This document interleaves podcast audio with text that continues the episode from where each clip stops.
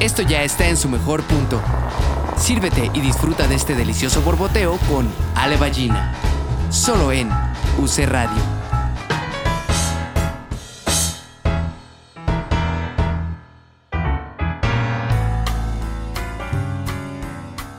Bueno, bienvenidos a nuestro capítulo 11. Este, estamos cumpliendo nuestro, nuestro onceavo episodio, pero más que episodios, yo me gusta hablar de personas, porque a fin de cuentas lo que hacemos en nuestro podcast es conocer personas. Y hoy es el turno de Sergio Seáñez, que tiene un perfil muy particular y tengo muchísimas eh, curiosidad de que nos platiques de ti. Bienvenido, Sergio, a este, a este borboteo, a esta plática de café. Muchas gracias, Ale. Gracias, gracias por la invitación. La verdad es que yo también no soy un experto en entrevistas ni ese tipo de cosas, pero creo que hoy nos vamos a divertir más que nada, que al final es lo importante. Sí, porque ah, digo, ya los que han estado escuchando los episodios se han dado cuenta que más que una entrevista como tal, es una plática, ¿no? Y muchas veces a, muchos de los invitados yo los conozco, pero otros invitados literal es como un blind date, ¿no? Así de, pues, conózcanse, este, Davo nos presenta y nosotros aquí platicamos y nos, nos conocemos, no solamente entre nosotros, sino también con la gente que nos escucha. Entonces, estoy segura que va a ser una delicia esta este borboteo. Súper, excelente.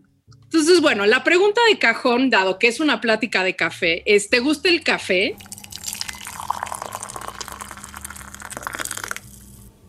Sí, la verdad es que sí.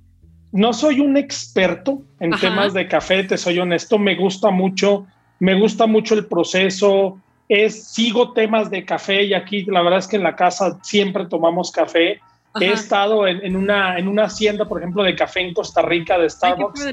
Me tocó estar ahí viendo la producción, todo, ahí aprendimos un poquito y de ahí nos hicimos un poco más amantes del café. La verdad es que no somos expertos, pero sí, sí, todos los días hay café, todos. Sí, eso, eso está bien interesante, ¿no? O sea, de cómo justamente, y, supongo que de lo que a lo que vamos y al tema, tiene que ver con los procesos, ¿no? Entonces, de repente, como el hecho de, pues nada, una cosa muy rutinaria que es prepararte una taza de café para iniciar tu día o tomarte un cafecito en la tarde, cómo sabiendo cómo se cultiva la planta o cómo se tuesta el café, le da un valor. A mí me pasó eso una vez en la Sierra de Puebla cuando este, eh, nos pusieron a cosechar amaranto ¿no? Que pues tú una alegría te la, que la compras en el semáforo y te la comes feliz, pero el proceso para obtener las bolitas de amaranto es complicadísimo, ¿no?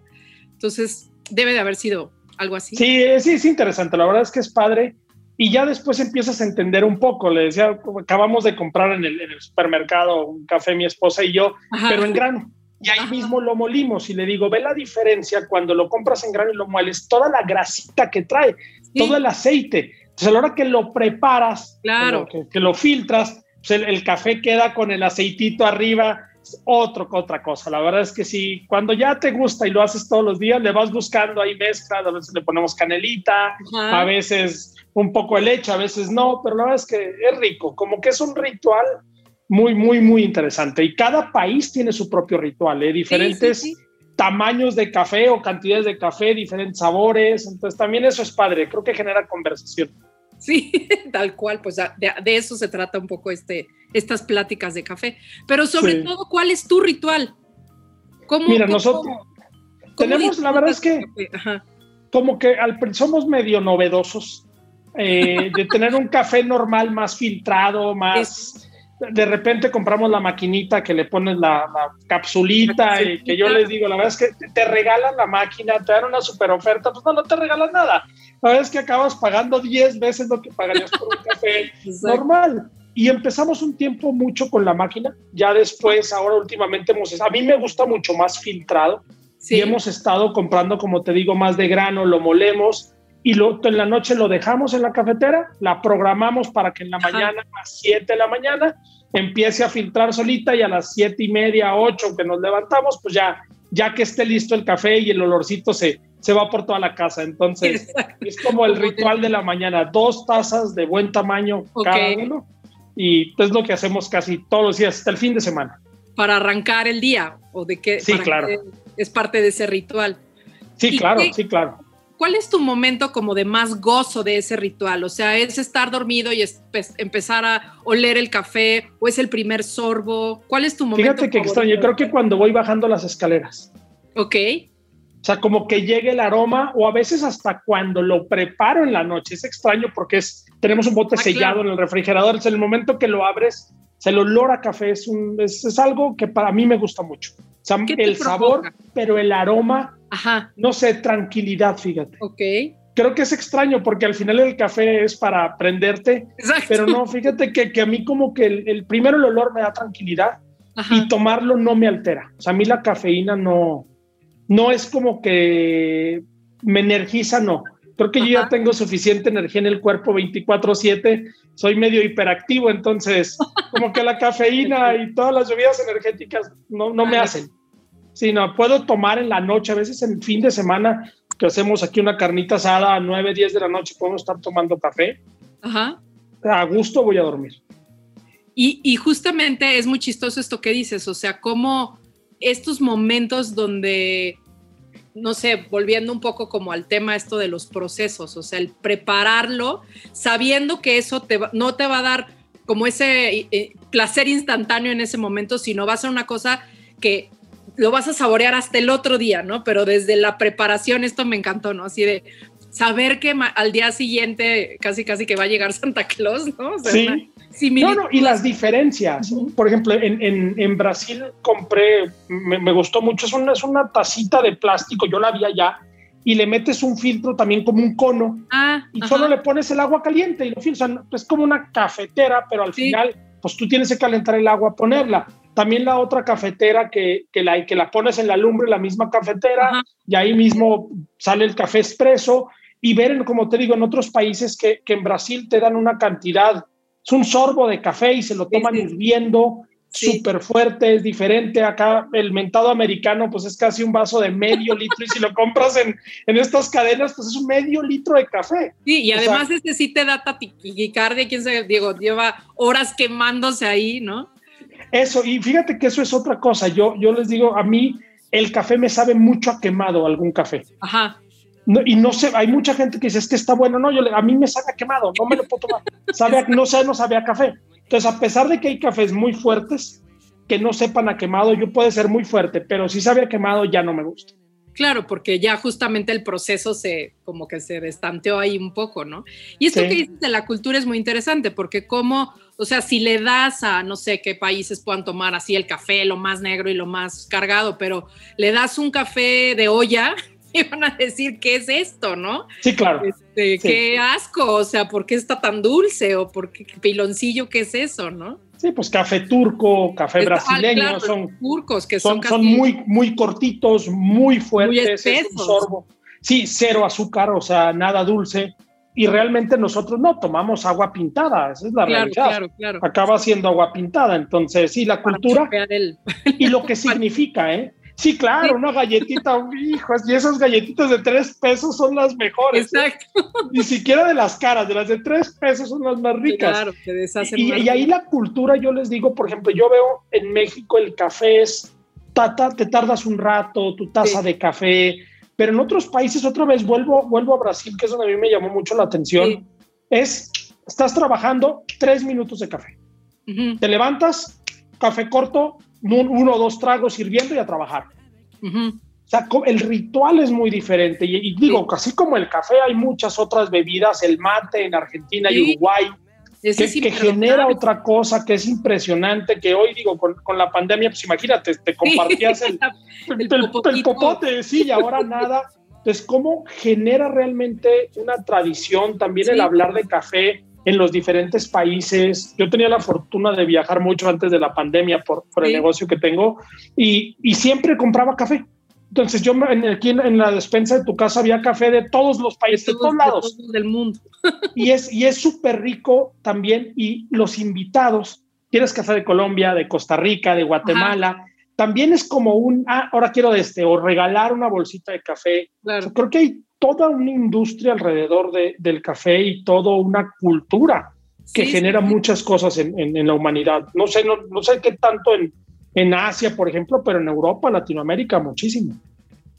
Y eso también, o sea, lo que lo que hemos descubierto un poco justamente empezando estas pláticas con la con la misma pregunta, ¿no? Que es, ¿te gusta el café y cuál es tu ritual? O sea, de todas las personas que han pasado por esta taza de café, todo el mundo lo, lo, lo, disfruta y lo consume a su manera y es abismalmente diferente, aun cuando es el mismo ritual, el mismo producto que se prepara pseudo de la misma manera, ¿no? Entonces, bueno, pues mira, piensa, piensa en Veracruz, en el mentado café lechero. Sí, uff, ajá. Que es así, luego llegan con la tetera y desde un metro de alto la leche Y es casi, casi que el ritual ir a ver cómo le echan la leche, ¿no? No sé si pues tengan algún tipo de capacitación así. No lo dudaría, no lo dudaría, pero es otra vez, es otro. Y, yo creo que al final no hay buen café y mal café, no, hay una forma correcta o incorrecta de prepararla. Pues ¿Qué te gusta? ¿Qué te Disfrútalo. Tal cual, ¿no? Lo cual me, llega a mi, me, me lleva a mi siguiente pregunta, que es ¿a qué te dedicas? Hijo, es una. Fíjate que cuando estaba viendo, cuando no, no, no, cuando estaba viendo tu, tu escuchando en Spotify uno de los de los episodios para saber a qué venía, porque me gusta venir aunque sea un poco preparado, soy bueno improvisando, pero me gusta prepararme. Le, le decía a mi esposa, es que si me pongo a pensar realmente a qué me dedico, no en qué trabajo, que son cosas diferentes, yo te puedo decir en una palabra qué me dedico. A ver, me dedico, eso es me dedico, me dedico a soñar. Ok, muy bien. soy un soñador empernido, mi mente todo el tiempo está volando. Ajá. Sueño, sueño, veo cosas y, si, si tú lees en, mis redes, mi propósito de vida es inspirar a las personas a vivir sus sueños. Qué padre. Entonces a mí me encanta soñar, me encanta creer que todo es posible, me encanta creer que no hay límites, pero también me gustaría que todo el mundo soñara y una de las de las cosas que tenemos pendiente por hacer, que, iniciamos, es una, una fundación que, que, se va a llamar Found a Dream, donde yo les digo, o sea, yo tengo derecho a soñar, mis hijas tienen derecho a soñar, porque al final hay alguien que las ayuda a soñar. Pero ¿cuántos niños en la calle ni siquiera tienen derecho a soñar? Entonces les digo, ¿qué pues pasaría para llevar a cabo sus sueños, ¿no? Exacto, y a veces ni siquiera soñar, ¿eh? si te pones a pensar, es ni sueñes, tú no tienes derecho a soñar, ponte a trabajar. Sí, sí, Entonces yo, yo creo que, que, yo me dedico, yo soy un soñador, me dedico a soñar, y bueno, hago muchas otras cosas, si no, pues de qué viviría. Nadie vive de sueños. ¿Cómo, ¿Cómo capitalizas eso? Exactamente, y me encanta ponerme a, a, hacer realidad los sueños. Entonces, creo que de una manera muy, no sé, muy filosófica es a lo que me dedico. Me encanta que lo puedas definir en una palabra, porque justamente si leemos tu currículum, ¿no? Hay una descripción de mil cosas, has viajado mucho, este, has hecho tu propia empresa, además como que lo describes en tres etapas, o sea, es como muy claro tu, vida, o sea, tus etapas de vida, ¿no? Pero ¿en qué momento, siempre me gusta mucho hacer esta pregunta, ¿en qué momento de tu vida decidiste que a lo que te ibas a dedicar, porque tienes muy claro tu objetivo? Pero de repente es de, bueno, ¿cómo voy a llevar eso a cabo? ¿No? O sea, ¿y cómo voy a vivir de esto? O sea, ¿cómo, cómo, cómo voy a hacer una empresa o cómo voy a, lograr que esto me dé de comer y me dé mi, dinero para mis cafecitos, ¿no? Entonces, ¿en qué momento de tu vida crees que se haya instaurado esta, esta cuestión de, de, los sueños? O sea, de materializar los sueños. La verdad lo tengo súper claro. Y ahorita te digo dónde, pero creo que son diferentes etapas. Creo que de alguna manera, yo, yo, me acuerdo de niño, por ejemplo, y, quiero platicarte la historia porque creo que yo otra vez soy bendecido en ese sentido, que tengo bien claro cuándo, cómo y dónde sucede. Pero yo me acuerdo que mi abuelo materno me decía, tienes el don de la palabra. era, era, una, era una persona muy sabia, mi abuelo, muy, muy sabia, y yo como que no entendía, o sea, y me decía, úsalo, aprovechalo, no es tuyo, es un don. Sí, sí, y Entonces, pues así me quedé. Total, salgo de la universidad. Primero en la universidad estuve en una universidad que era mucho presentar frente a grupo. Entonces es párate frente al grupo, presenta. Y yo salgo y lo primero que digo es, pues primero yo, yo no soy de la Ciudad de México, yo soy de Torreón, ahora vivo aquí en Metepec, pegado a la Ciudad de México, y yo creo que desde los 10 años yo decía, yo no quiero vivir aquí, o sea, yo me quiero ir de aquí, quiero conocer el mundo. Y entonces lo primero que hago es empezar a buscar trabajo fuera de Torreón, pero obviamente pues lo que ofrecían era pues ni siquiera para poder ir en el camión de Torreón a la otra ciudad. Claro. Entonces empiezo a trabajar. yo estudié administración de empresas. ¿En Torreón?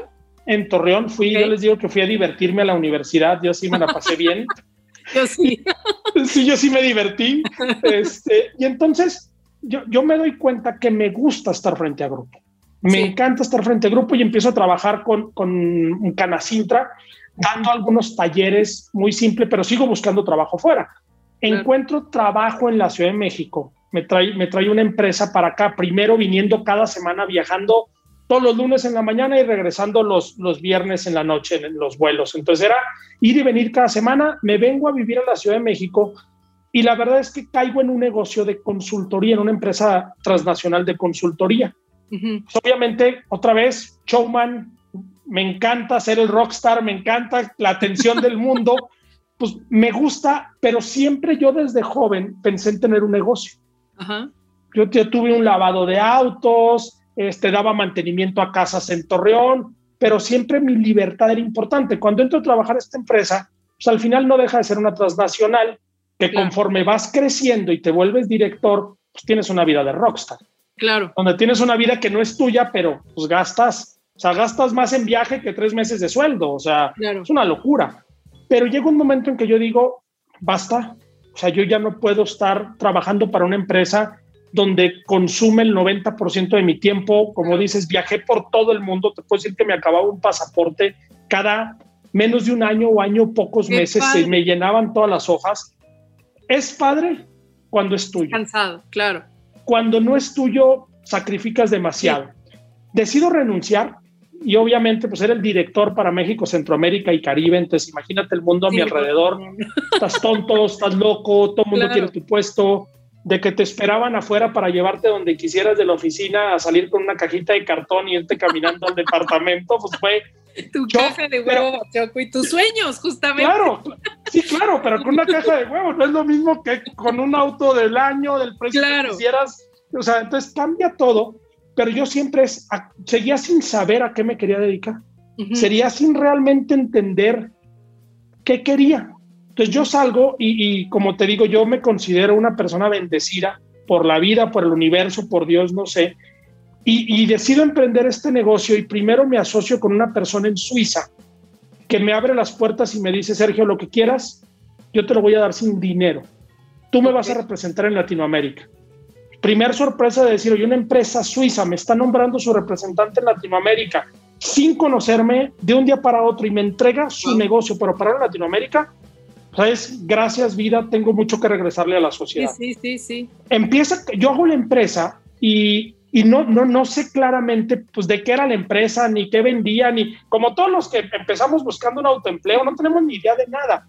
Y un día en LinkedIn me llega un mensaje de Simon Sinek. No sé si tú has escuchado a Simon Sinek. No, no, no. Es, es, un, es un, un experto en liderazgo en Estados Unidos, mercadólogo, pero es súper famoso, tiene varios libros, este, muy, muy famoso. Y me llegó un mensaje de él diciendo, Sergio, fuiste seleccionado para ser una de las 20 personas que van a tomar mi primer curso en Estados Unidos. Ajá. Esas veces que dices, no es cierto, o sea, ¿yo quién soy? O sea, no puede ser.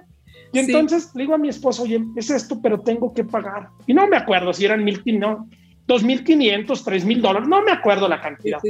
Dije, me van a estafar, no contesto, y al día siguiente digo, no, me voy a aventar, y si pierdo el dinero, ni modo. Contesto, y me dicen, se acabaron los espacios. Uf. Dije, no, esto no era robo entonces. Pero a las dos horas me llegó otro mensaje y me dicen, hay una cancelación, Sergio. Tienes, no me acuerdo, cuatro horas para mandarme boletos de avión, reserva de hotel y el comprobante de tu pago del curso. Hijo, dije, esto sí es un robo. Me van a robar. o sea, no hay, no hay manera, pero era en Nueva York. Dije, ¿sabes qué? Si no me la juego, no, si es verdad poder estar con este señor y ser la primera generación en el mundo, es otro nivel. Y si no, ya estoy en Nueva York, por lo menos. Sí, claro, no, no, no, eso fue lo que pasó. Entonces pago y, ya no recibo nada, me voy a Nueva York y voy, llego uno o dos días antes y llego al hotel donde va a ser el curso y pregunto, oiga, mañana un curso con Simon Sinek. No, no, señor, no, no tengo nada. Dije, no puede ser, ya me robaron. Y le hablo a mi esposa y le digo, pues mira, estoy desempleado, acabo de renunciar y estoy en Nueva York estafado pues ya disfruto Nueva York, o sea, me voy a quedar aquí tres días a disfrutar Nueva York. yo ya estaba convencido que me habían estafado. Al día siguiente dije, ¿a qué voy? Solo voy a hacer el ridículo. Pero esas vocecitas que te dicen, ve, ve, pues llego y sí está el curso. Y entonces y ese curso.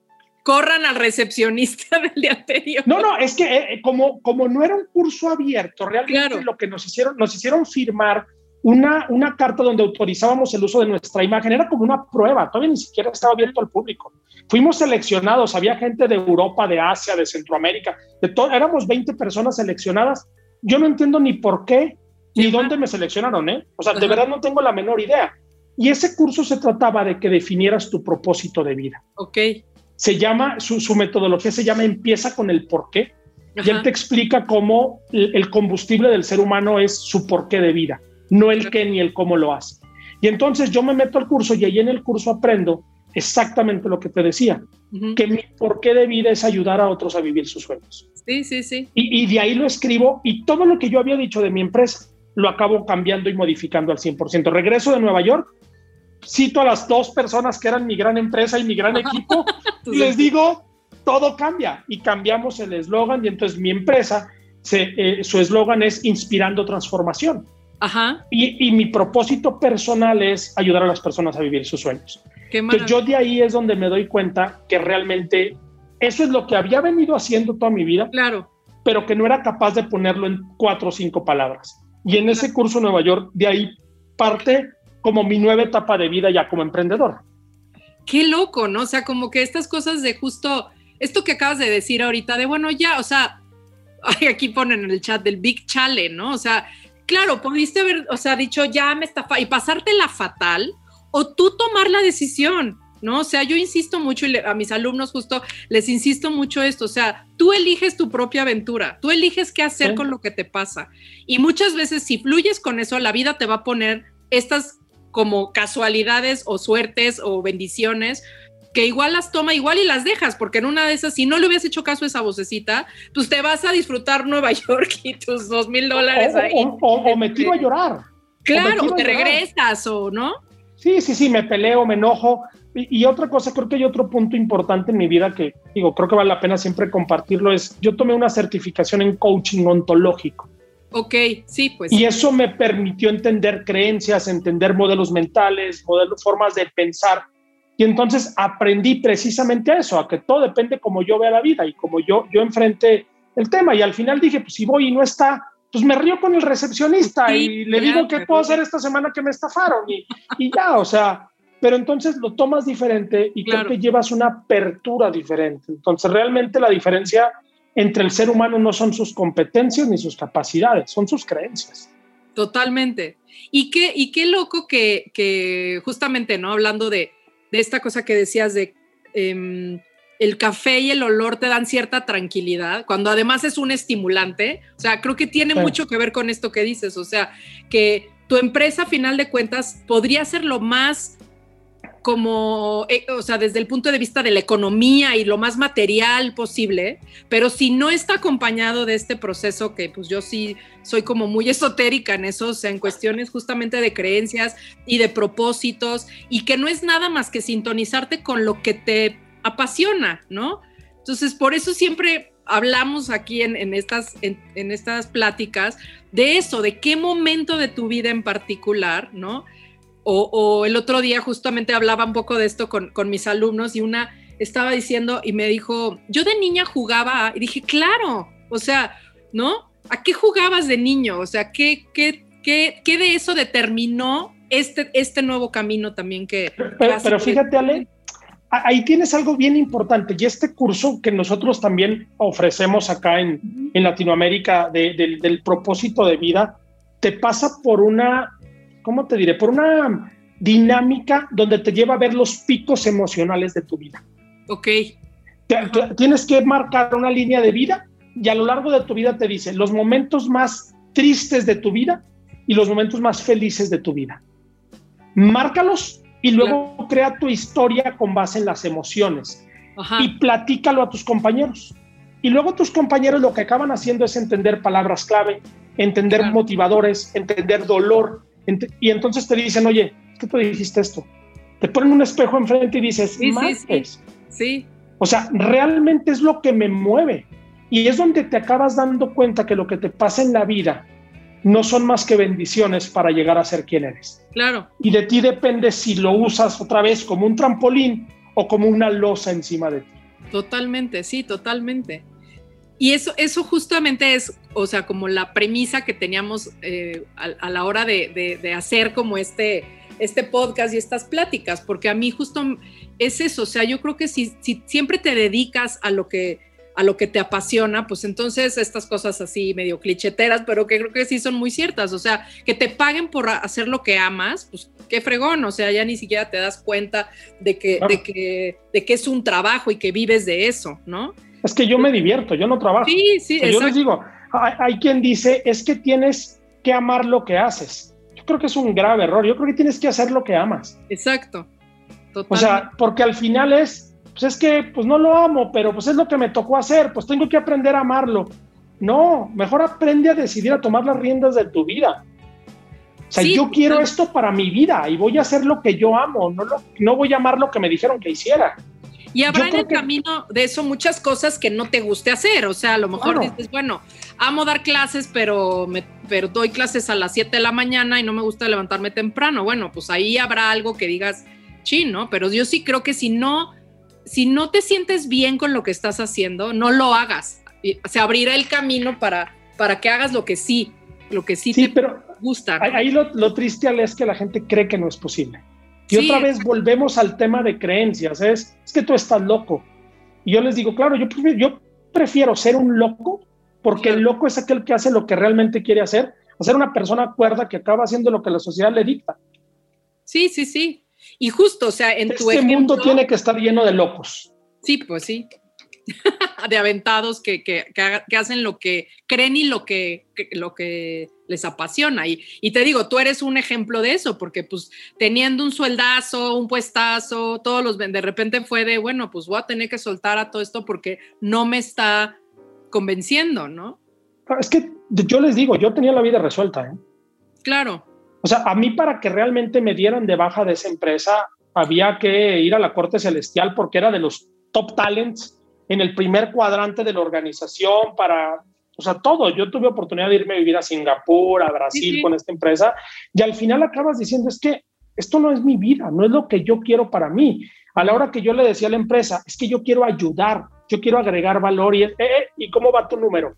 ¿Y cómo van las ventas? O sea, llegó un momento en que saber, güey, o sea, esto ya rebasa mi capacidad y a mí, qué bueno que tus números no estén, pero para mí hay cosas más importantes en la vida que tus números.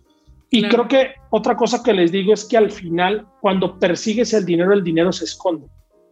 Y cuando persigues hacer el bien y persigues dar a los demás, es impresionante. En automático llega. Y llega en el momento que lo necesitas. Entonces, creo que eso es lo que a veces, otra vez, como dices, es cliché. Yo soy soñador, ya te dije, pues ese es mi problema, y estoy loco, entonces imagínate, pero yo creo que, que es una realidad, ¿eh? creo que se alinean los astros. Yo no entiendo por qué, pero al final se alinean los astros.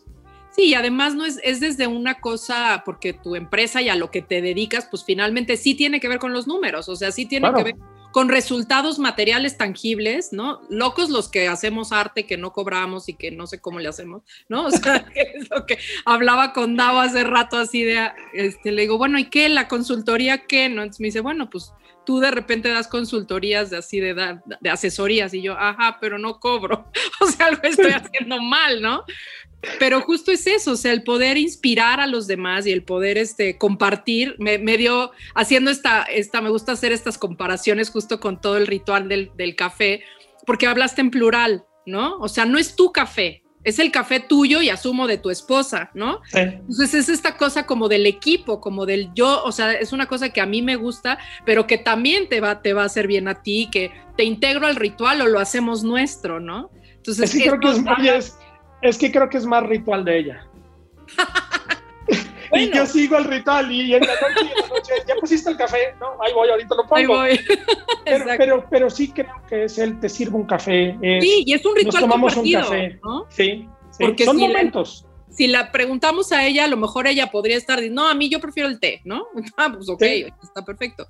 Pero, pero tiene mucho que ver con tu pasión de vida y fue una cosa casual, o sea, no es como de que haya un test en donde como te tomes el café es como ves la vida, pero curiosamente ha sucedido que sí tiene mucha relación, o sea, de las palabras clave y cómo expresan su ritual, tiene mucho que ver con su, no con lo que hacen, o sea, la pregunta es a qué te dedicas, pero definirlo no es, no es de qué vives, no es de qué trabajas, entonces a qué te dedicas es muy amplia, ¿no? O sea, me gustó que tu respuesta fuera una, ¿no? Y como muy clara. y es que recuerda que el ser humano es un ser lingüístico. Sí, sí la diferencia al final entre el ser humano y los animales pues es que nosotros tenemos un lenguaje complejo. Claro. Y realmente es lo que hace que tu cerebro funcione de una manera diferente. Entonces, lo que está en nuestra mente y podemos expresar con palabras pues, es lo que al final nos define. En el momento en que tú aprendes palabras nuevas, tu universo se abre. En el momento hay una herramienta de, coaching que se llama distinciones. En el momento en que te ponen dos palabras y las puedes distinguir y puedes entender su significado, tu mente se expande. Y es donde hablan de ese, de ese cerebro plástico, de esa plasticidad. Claro, porque el cerebro se adapta a lo que sea. El tema es que no nos lo enseñan en las escuelas. Sí. Entonces Yo, yo, les, yo les decía el otro día, no me acuerdo con, con quién hablaba, ah, está, ya me acuerdo, estaba con una universidad en el norte que, que le estoy dando algunas conferencias así de esas que tú das sin costo por ayudar a los maestros y ayudar a los alumnos. Y, y les decía, es que no es posible que cuando yo salí de la escuela me dijeran, no aprendiste nada. Claro. Ahora sí, vas a aprender. O sea que vine cuatro años, me hubiera ido a trabajar hace cuatro años. Claro, claro. Con ustedes. No tiene sentido, pero fíjate, ya no sé hoy qué tanto se dice, ya no voy a la universidad, pero eso me dijeron a mí. Aquí tenemos de nuestro público varios alumnos.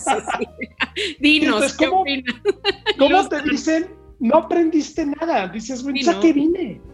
¿Cómo cambiamos ese modelo educativo? ¿Cómo desafiamos y decimos, realmente sales con cinco años de experiencia de la universidad. Claro. Pero creo que estamos lejos todavía, y especialmente en Latinoamérica. Pero yo también creo que, y justamente yo se lo digo mucho a mis alumnos, o sea, todos, eh, o sea, la materia que yo doy, que es taller de producción en producción de espectáculos, una de las, de las materias que doy es eso, o sea, el primer día de clases tienes los mismos elementos para crear una producción, que en ese caso es una producción teatral. Todos tienen los mismos elementos sobre la mesa. Es lo mismo que si llegas al kinder y tienes tu cuaderno y tus tres crayolas y ver qué vas a hacer con ellas, ¿no? Y tú decides, o sea, tú decides si esto, si te vas y lloras y te regresas a México pataleando porque te estafaron, o dices, me la voy a pasar bien y te la juegas y resulta que ganas, ¿no?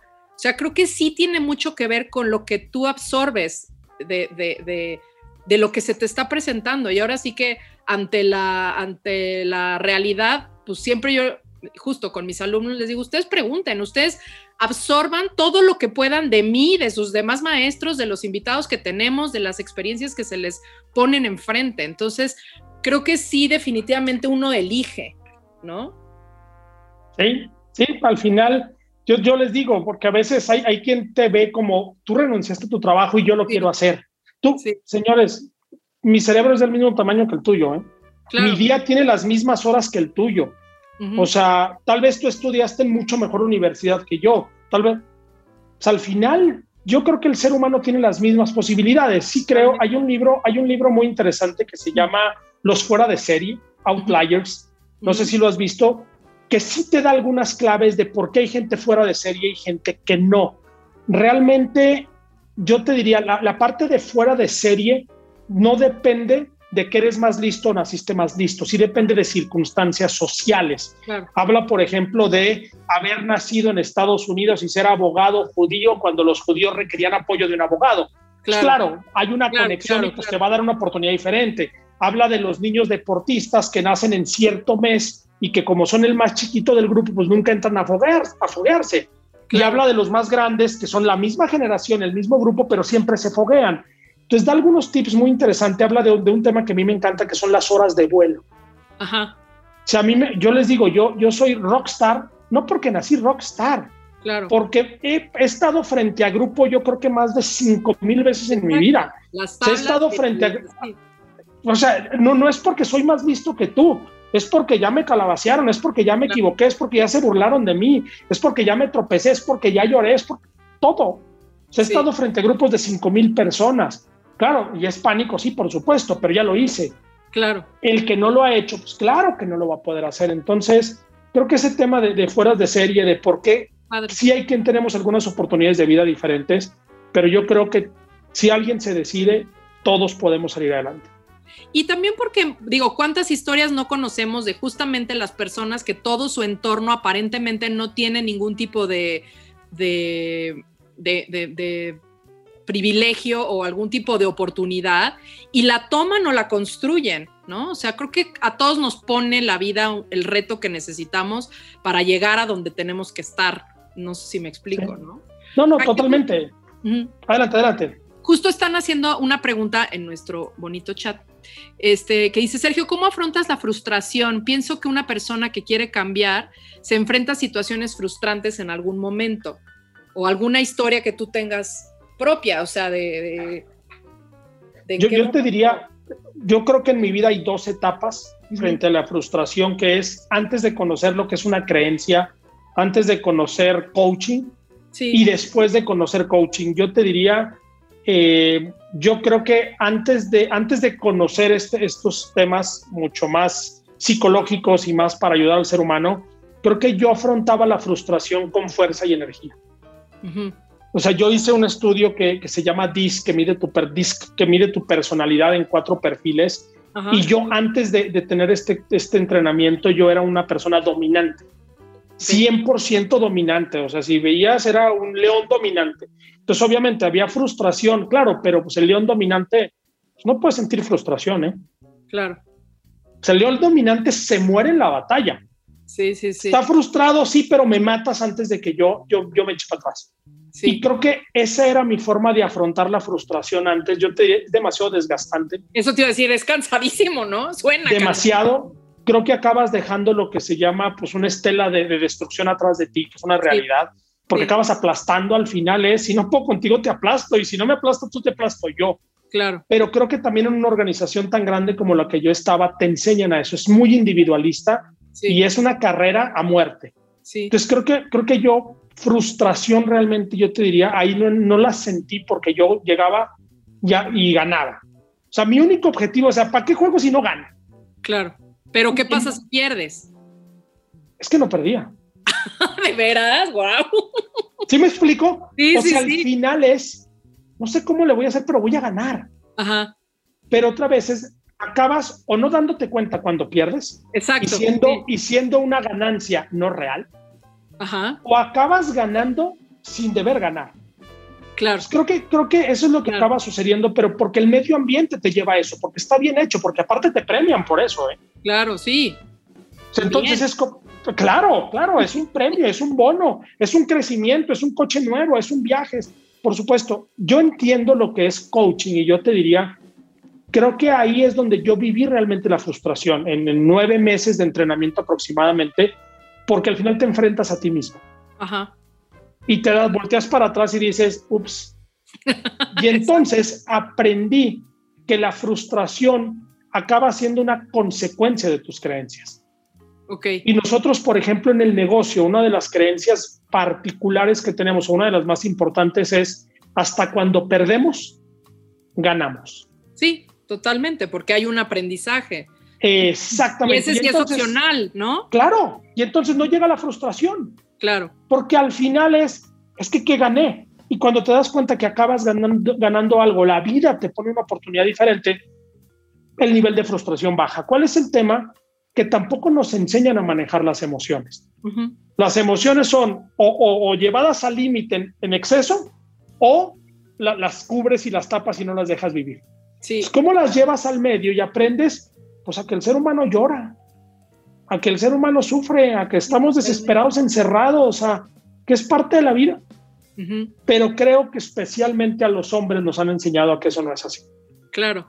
Y creo que. más en un medio tan. tan... imagínate, un director de una empresa transnacional. Uf, yo no, me quiebro, jamás, primero te atropello. Claro. Pero te das cuenta que al final las empresas más exitosas son las que aprenden a vivir sus emociones. Claro. Se habla de que estamos entrando a la era de las emociones, donde lo más importante es la integralidad del ser humano y cómo opera en un ambiente donde hay emociones, donde tienes que entender el porqué, donde hay creencias, donde hacia allá vamos y no tenemos muchas opciones. Entonces, creo que otra vez la frustración es opcional. Creo que es como ves la vida, pero sí te digo que depende mucho de lo que, de lo que sabes y te conoces a ti mismo.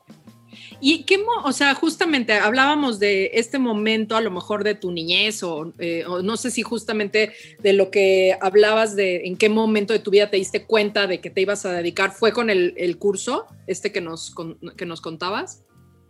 Yo creo que ahí fue donde fue totalmente claro. Ajá. O sea, creo que en el curso fue como, puff, me prendieron la luz. Sí, sí, sí. Me queda claro y ahora sí me como el mundo. Yo te puedo decir que... Sí, sí, sí. No, dime, dime. Te puedo decir que lo que, lo que yo estoy viviendo hoy, para mí, cuando era empleado de esta compañía, era prácticamente imposible. Claro. O sea, no existía, ¿eh? era irreal, era mentira, no, no, no se puede. Porque además traiciona todo el otro principio de cómo venías viviendo, ¿no? Claro, claro, mi objetivo era ser presidente de la compañía. Claro. Todo lo demás no existe. Y yo les decía cuando yo salí, que creo que, creo que fue cuando ya mi jefe me dejó de querer al 100% en ese tiempo y me dejó de hablar los últimos 15 días, porque le dije, te quiero decir nada más cuál fue mi último aprendizaje. Le dije, lo último que aprendí de esta compañía es que hay vida después de esta compañía. Claro, uff, sí. Y entonces creo que fue como darle un tubazo en la cabeza y decirle, ya no te necesito. O sea, ya mi dependencia a ti hoy se acabó. Claro. Hay vida más allá de ti. Y entonces, ¿cuál es este momento como, porque digo, el curso me queda claro que fue como la cerecita en el pastel de donde esto que dices, me prendieron la luz y vi todo lo que ya había eh, tenido ahí, ¿no? En mente y tal. O sea, ¿en qué momento entonces previo decides irte? ¿Qué te hizo decir, ya, esto no es para mí? Mira, yo te diría, la compañía a la que yo llegué es diferente de la que yo me fui.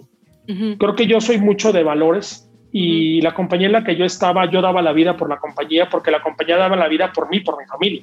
Claro.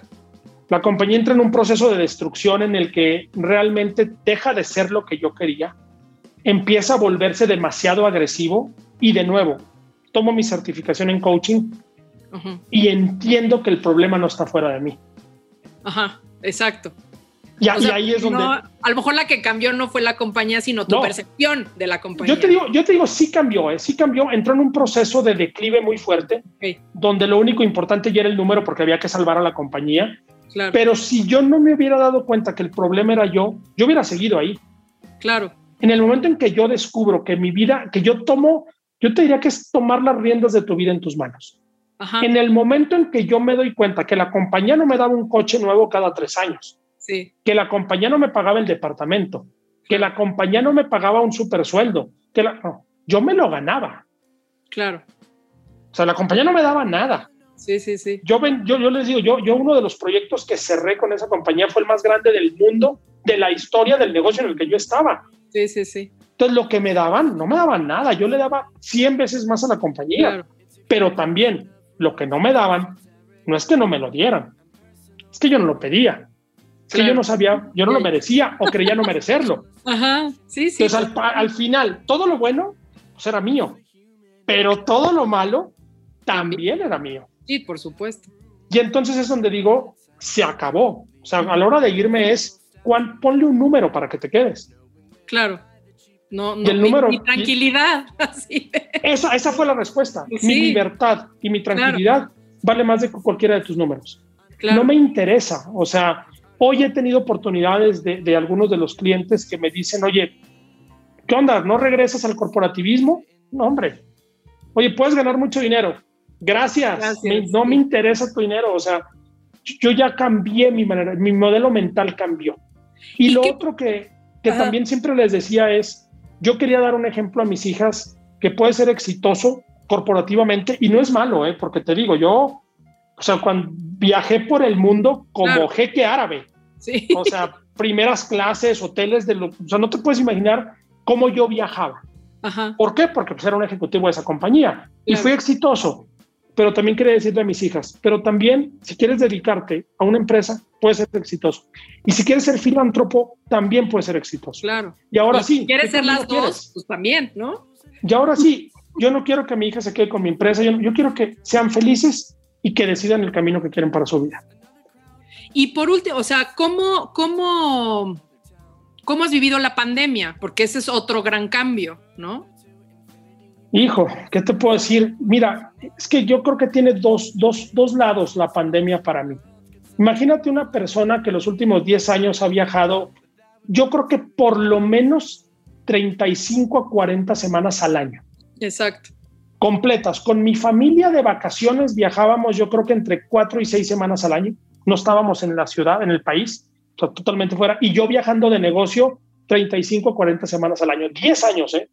que me perdí cumpleaños, aniversarios, escuelas, este, todo. O sea, yo lo dejé por tener un éxito. Llegan y me encierran. Claro. Y entonces lo primero... La circunstancia otra vez. No, no, es que para mí fue, digo, yo ahorita estaría en Panamá, ahorita estaría en Costa Rica, ahorita estaría en Brasil, en Argentina, en Uruguay. Yo visitaba 15 países al año, por lo menos. Sí y de repente nada. Nada. Yo creo que lo primero es pues darme cuenta que hay cosas más importantes. Creo que yo disfruté mucho eso. Al final creo que yo soy, a mí me encanta viajar. Para mí una pasión es viajar. Yo llegaba de viaje en diciembre eh, y el día siguiente nos íbamos de viaje con mi familia. Entonces ni siquiera estaba en mi casa ni, ni de viaje, ni de trabajo, ni de, ni de, ni de familia pero, pero yo creo que eh, ahí es donde la pandemia me vino a encerrar. Claro. Entonces, los primeros tres meses yo te puedo decir que me atropelló como negocio porque cayó el negocio casi a cero. Claro. Pero otra vez es, tengo dos opciones. Claro. O me tiro al suelo o salgo adelante. Y lo otro es que a mí me agarró económicamente muy bien parado la pandemia. Claro. Entonces, económicamente no fue un problema de ninguna manera, ni para mí ni para el negocio. Y creo que eso otra vez es una bendición, el universo, suerte, lo que sea entonces me permitió pensar con dinero, con la cabeza fría. Claro. Porque no sé qué hubiera sido si me hubiera agarrado de otra manera. pienso con la cabeza fría y lo primero es pues, valorar que yo creo que mi hija, la más pequeña, tiene 10 años. Nunca había comido con ella todos los días de la semana. Nunca. Entonces fue. ¿Cómo te va con eso? fíjate que muy bien, ¿eh? No, muy bien. Creo que otra vez, creo que mi hija tiene 15 y 10 para la de 10 ha sido más sencillo, para la de 15, pues imagínate. Claro. Eso ha sido muy complicado, muy, muy complicado, pero creo que lo hemos sabido llevar muy bien. Creo que mi esposa ha sido ese balance de la casa que nos ayuda a todos cuando enloquecemos a, aterrizar un poco. La verdad es que yo sí ya estoy en mi límite, o sea, ya te digo, yo necesito salir, necesito contacto con gente, necesito, soy el, soy el centro de atención, Ale. Sí, sí. Ahorita nadie me ve. ¿Sí me explico? O sea, soy, soy, soy el showman a donde llegaba era aplauso, era yo llegaba con un cliente y ya llegó Sergio y bravo, y pues ahora ni yo me aplaudo. Entonces, pero, pero creo que valoré otras cosas. Claro. La verdad es que tenemos muy buen espacio aquí en Metepec, donde, donde yo tengo mi, mi, espacio para mi oficina, tenemos un muy buen espacio para una terraza, entonces carne asada cada rato, pero al final yo creo que para mí ha traído más bendiciones que problemas. O sea, no ha sido fácil, lo tengo que decir, creo que ha sido complicado, pero por otro lado, increíblemente, y vuelve a ser creo que mi modelo mental, de yo tener una empresa, ahora tengo tres. Claro. del 2000, de marzo del 2020, mi mente existía una empresa y no había posibilidades de que hubiera más. ¿eh? De marzo para acá, ya tenemos tres, y te puedo decir que con cinco socios a nivel global, socios en Israel, en Alemania, otro más en Suiza, en Sudáfrica y con posibilidades de expandirnos a varias partes del mundo más allá de Latinoamérica. Pues Cuando todos dirían en la pandemia, todos se fueron para abajo. Erraste. Es vuelta con lo mismo, te tienes que adaptar. Si aniquilas el, el sentimiento de frustración, pues evidentemente va a haber una cosa como mucho más de posibilidades, que a fin de cuentas es lo que, lo que a, lo que nos retó la pandemia a todos, ¿no? O sea, ¿qué haces con lo que hay? Y lo que hay no es mucho, ¿no? No, no, y si tienes que hincarte y tirarte al suelo a llorar, tírate y llora, o sea, o sea no, no tienes opción, no tienes opción, o sea, al final es, es complejo. Te digo, no sé qué va a pasar, no sé si los negocios van a funcionar, si no, No sé a dónde vamos, yo, yo les digo es que esto puede cambiar mañana, pero al final sí creo que para mí expandió mi mundo, abrió muchísimas posibilidades. Sí, pues sí. Entonces, pero, pero otra vez, yo sé que hay gente que la está pasando muy mal y creo que también ahí sí, sí creo que tenemos que ser muy empáticos, porque al final sí es mi decisión, pero creo que hay quien, a pesar de ser su decisión, no tiene las capacidades y competencias para tomar esa decisión. Claro. Y, y, es lo que ha faltado. O sea, creo que los gobiernos han hecho no nada más un mal manejo de la pandemia en temas de salud, pero lo han hecho muy mal en temas psicológicos y de apoyo. Sí, sí, de contención totalmente. De contención. Ha sido de verdad una verdadera porquería. En este país ha sido una locura. Los mensajes encontrados, todos. No le ayudas a la gente y la gente acaba totalmente frustrada y entonces no sabe qué hacer y acaba incrementándose el nivel de suicidios, acaban incrementándose los divorcios, acaba. Es una locura.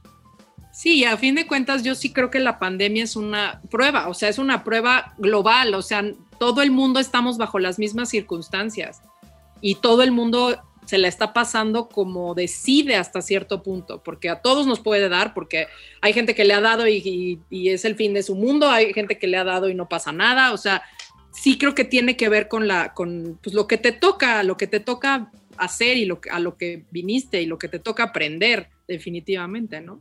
Sí, pero sí, sí creo que es un tema muy, muy complejo. Sí. O sea, sí está complicado y, otra vez, al final las oportunidades existen, ¿eh?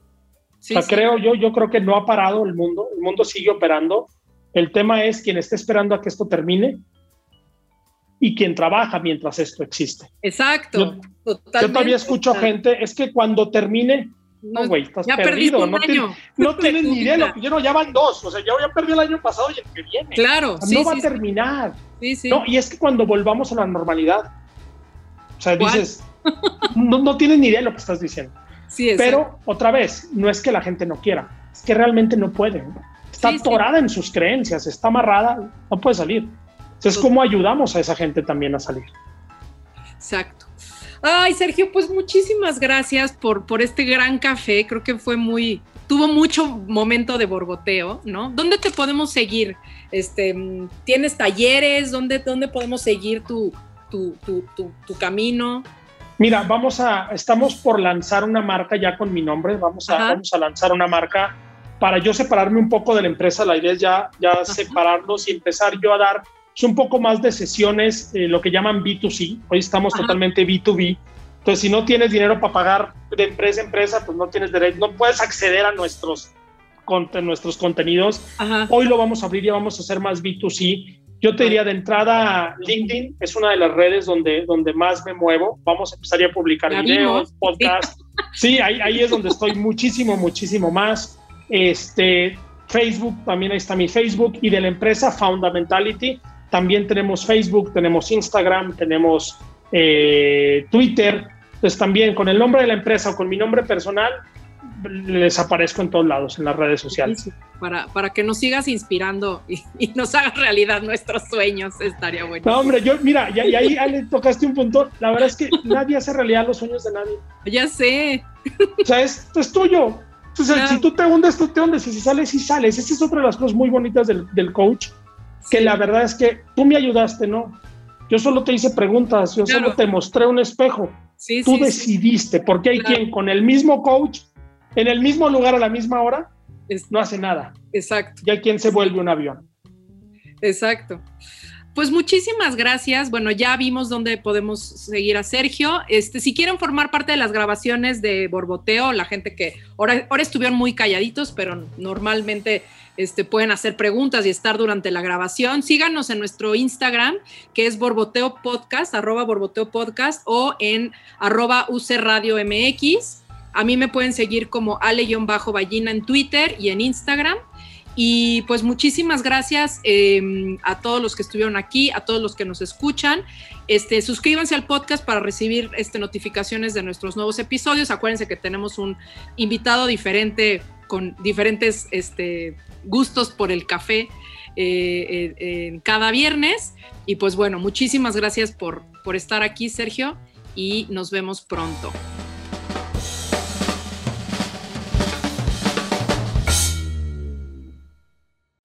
Este cafecito estuvo buenísimo. Recuerda que tenemos una cita la siguiente semana para una charla más. Encuentra más Borboteo en nuestro Instagram, arroba Borboteo Podcast. Esta fue una producción de UC Radio.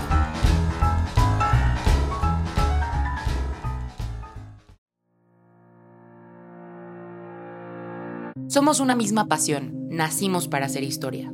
Las letras, la voz y el arte son nuestras armas. Llegamos para inspirar. Somos mujeres creativas. Únete a nuestras transmisiones en vivo a través de la página de Facebook Rumbo a Canes y también a través de la página de Facebook de la Universidad de la Comunicación. Estamos en todas partes. Publicidad, empresas, fotografía, medios, cine y más visibilizamos mujeres talentosas que serán transmisoras de grandes mensajes. Ingresa a www.mujerescreativas.mx para conocernos y sumarte a nuestra comunidad. Una iniciativa de Ariadne Salomón y la Universidad de la Comunicación.